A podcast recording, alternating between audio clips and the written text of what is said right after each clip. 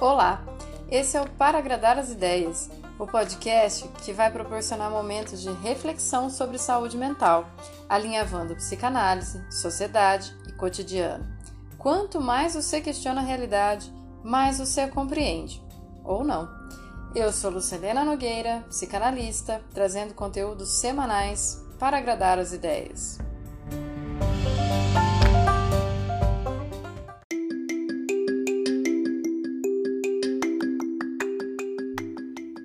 Episódio de hoje: Quando a ilha se descobre.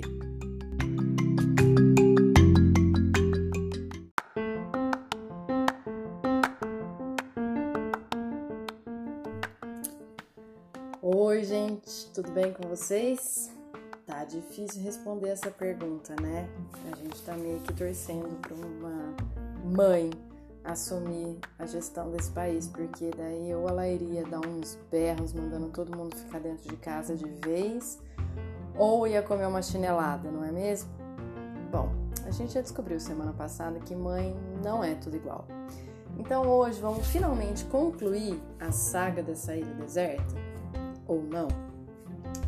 Você já foi parceira aqui durante viagem nesses cinco episódios e já descobriu que se dizer feminista não é tão difícil como você imaginava. Mas também não é tão definitivo como dizem os, os que se opõem, né? Tipo, imagina se bastasse ter um sovaco peludo para ser feminista. Feminismo trata sim daquilo que te garantiu o direito de casar, descasar, ter filhos ou não, votar, trabalhar, estudar, querer, ser sujeito desejante se achava que isso vinha no pacote da evolução social, mas é impossível evolução sem luta e a paz mundial está longe de ser conquistada, né? Justamente porque a gente é ilha, várias ilhas. Tem aquele trecho do Saramago, daquele O Conto de uma Ilha Desconhecida, que você já deve ter visto em frases de Facebook e nunca leu, o livro, né? Que é preciso sair da ilha para ver a ilha. Então, todo esse percurso até agora foi para que a gente possa, junta, sair dessa ilha, da nossa própria ilha, e a gente se olhar mais de longe, partindo da história e das pessoas que construíram essa história.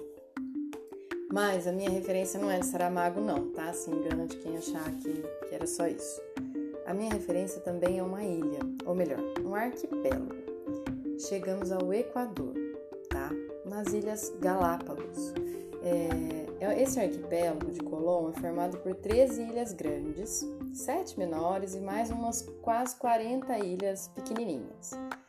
Elas ficaram famosas pela observação do Darwin, né, sobre uma, uma forma de vida peculiar que dali deu forma ao livro dele que é a teoria da origem das espécies, uma teoria sobre seleção natural e evolução das espécies que referencia muito a biologia até hoje, fora os negacionistas.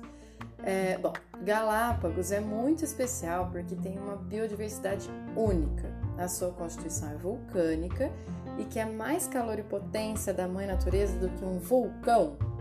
Tudo ali está em constante movimento, inclusive algumas ilhas que podem desaparecer enquanto outras novas podem surgir. Ai, esse feminino inconstante. Você não está entendendo nada, né? Então vamos passar para diante. Eu escolhi chamar de Saga de uma Ilha Deserta, pois é muito importante que nós, mulheres, reconheçamos que apesar de já ter avançado e evoluído muito numa pauta feminina e feminista, melhor feminista, a gente já tem alguns direitos conquistados, civis ou reprodutivos, pelo menos um pouco em torno, em torno de nós. Mas ainda falta muito. Não caia nessa de um feminismo único, tá? Do sovaco peludo, ou seja o que for, porque daí ele acabaria desembocando num feminismo branco, hétero, de classe média, como a gente já viu lá no início.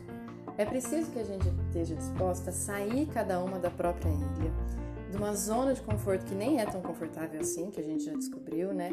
Mas também para descobrir que tem uma diversidade enorme de feminismos seja ele o feminismo negro, o LGBTQIA, o feminismo oriental, o da classe trabalhadora, o tribal, uma infinidade de demandas e sufocos das quais muita mulher ainda continua passando, mesmo que algumas outras já se sintam bem. Quando a gente cita Simone de Beauvoir, é lindo. Sim, ela foi um marco, mas não deixa de ser um marco estrangeiro. Né? Assim como vai ser a Angela Davis, a Bell Hooks, etc. A gente não tem que desperdiçar essas pessoas, elas foram abrindo caminhos, né? Mas depois de tanto esforço delas abrirem caminhos, a gente precisa ampliar o nosso olhar e também se colocar como aquela que narra, aquela que conhece, aquela que se aprofunda na própria história. Então a gente pode é, não desperdiçar essas mulheres que já vieram, mas também olhar o tanto que ter elas como referência diz do nosso povo ainda colonial, né? A gente, mulher, está sempre referenciada é, nas francesas, seja pelo feminismo ou pela marca da bolsa, dos perfumes, etc., ou pelas americanas, e assim vai. Tudo que é de fora é melhor. E isso vai sugando as nossas raízes, fazendo a gente perder a perspectiva de sujeito histórico determinado por um lugar. Quem é a nossa ancestral? Quem constrói a nossa história? Por isso que é importante a gente começar a conhecer as nossas figuras.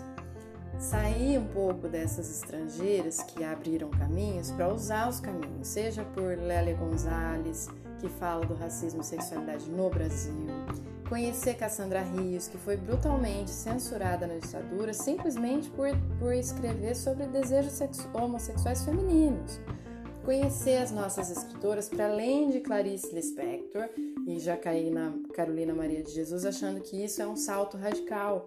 A gente também precisa passar por outras mulheres fantásticas que já estiveram e ainda estão aí botando a cara a tapa, construindo uma narrativa de vida possível enquanto ilhas.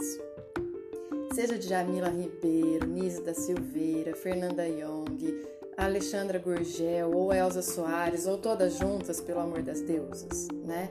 A gente já viu que para os homens pensar em levar alguém para uma ilha deserta, basta ele escolher alguém bonita, uma mulher bonita. Mas o meu convite dessa saga é: perceba que cada uma de nós é uma ilha.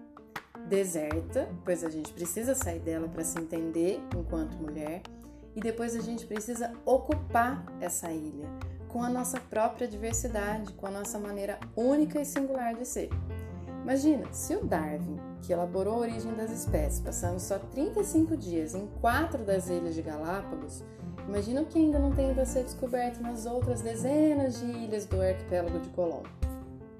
Imagina o que você pode descobrir sobre você mesmo quando quebra o discurso e o tabu de que mulher é frágil, dócil, doméstica, sensível, gostosa e o escambau. Você pode ser isso se você quiser. E também pode ser o que você quiser. Pode ser mais cheinha que a mulher vendida na revista, pode ser mais feliz que a sua mãe, pode ser mais forte que seu parceiro, mais desencanada que a sua irmã, mais rica do que a sua amiga, menos rebelde que a sua vizinha, menos ou mais que qualquer uma.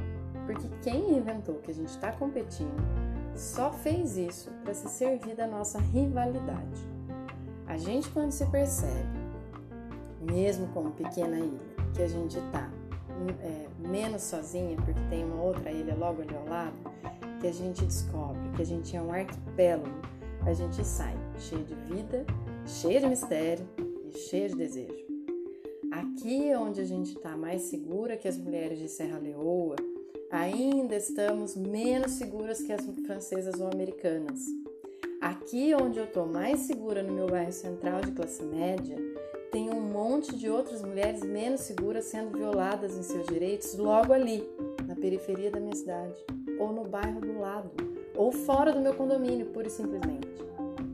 Daqui onde eu estudei, eu não sou nada mais sábia do que aquela que carrega a lata d'água na cabeça em pleno 2020 no Brasil. Se a gente acorda para essa realidade, a gente entende que ser mulher é um ato revolucionário quando se entende mulher desejante. E aí, meu bem, passa a caber a mulher solteira mochileira, a que decidiu não ter filhos, a que casa com outra mulher, a que abortou, a que se fez mulher transexual, a que se traveste de mulher porque se sente melhor, a que se afemina sendo gay, a femina, né, que falam, sendo gay porque daí se tiver esses trejeitos, tem mais liberdade para mostrar seus sentimentos. A que ainda não se descobriu mulher porque está muito ocupada só em sobreviver. A que está casada e com filhos, mas está realizada e não aprisionada na tradição. Essa saga de uma ilha deserta não se encerra hoje, ela só começa. Ela começa como um convite para você olhar para o feminino sem medo, sem dedo, a não ser que seja para se acariciar, para uma mulher passar a acolher a outra. Para um homem que se acha próximo disso que a gente está conversando, se vê como aliado a essa causa. Para que as mulheres possam enfrentar a educação dos seus filhos homens sem estereótipos, para que a gente seja mais livre para colocar nossa diversidade em pauta, as nossas necessidades como urgência, pois é de nós que a vida começa. É a gente que permite ou não que ela recomece. A gente precisa dessa força. Então, o propósito do feminismo é de comunhão, de igualdade de direitos. É por isso que todo mundo cabe. É por isso que cabe um gay dentro do feminismo, um gay macho, né? Porque a gente não tá criando caixinhas onde as pessoas têm que caber ali perdendo as suas identidades. A gente está dando lugar para as identidades. Essa é a batalha. Como é que a sua identidade é respeitada? Então, se todo mundo se respeita e compreende essa enorme diversidade que cabe, a gente descobre o que? Cabe onde? Cabe na mãe natureza. É a terra que sofre enquanto os homens se degladiam.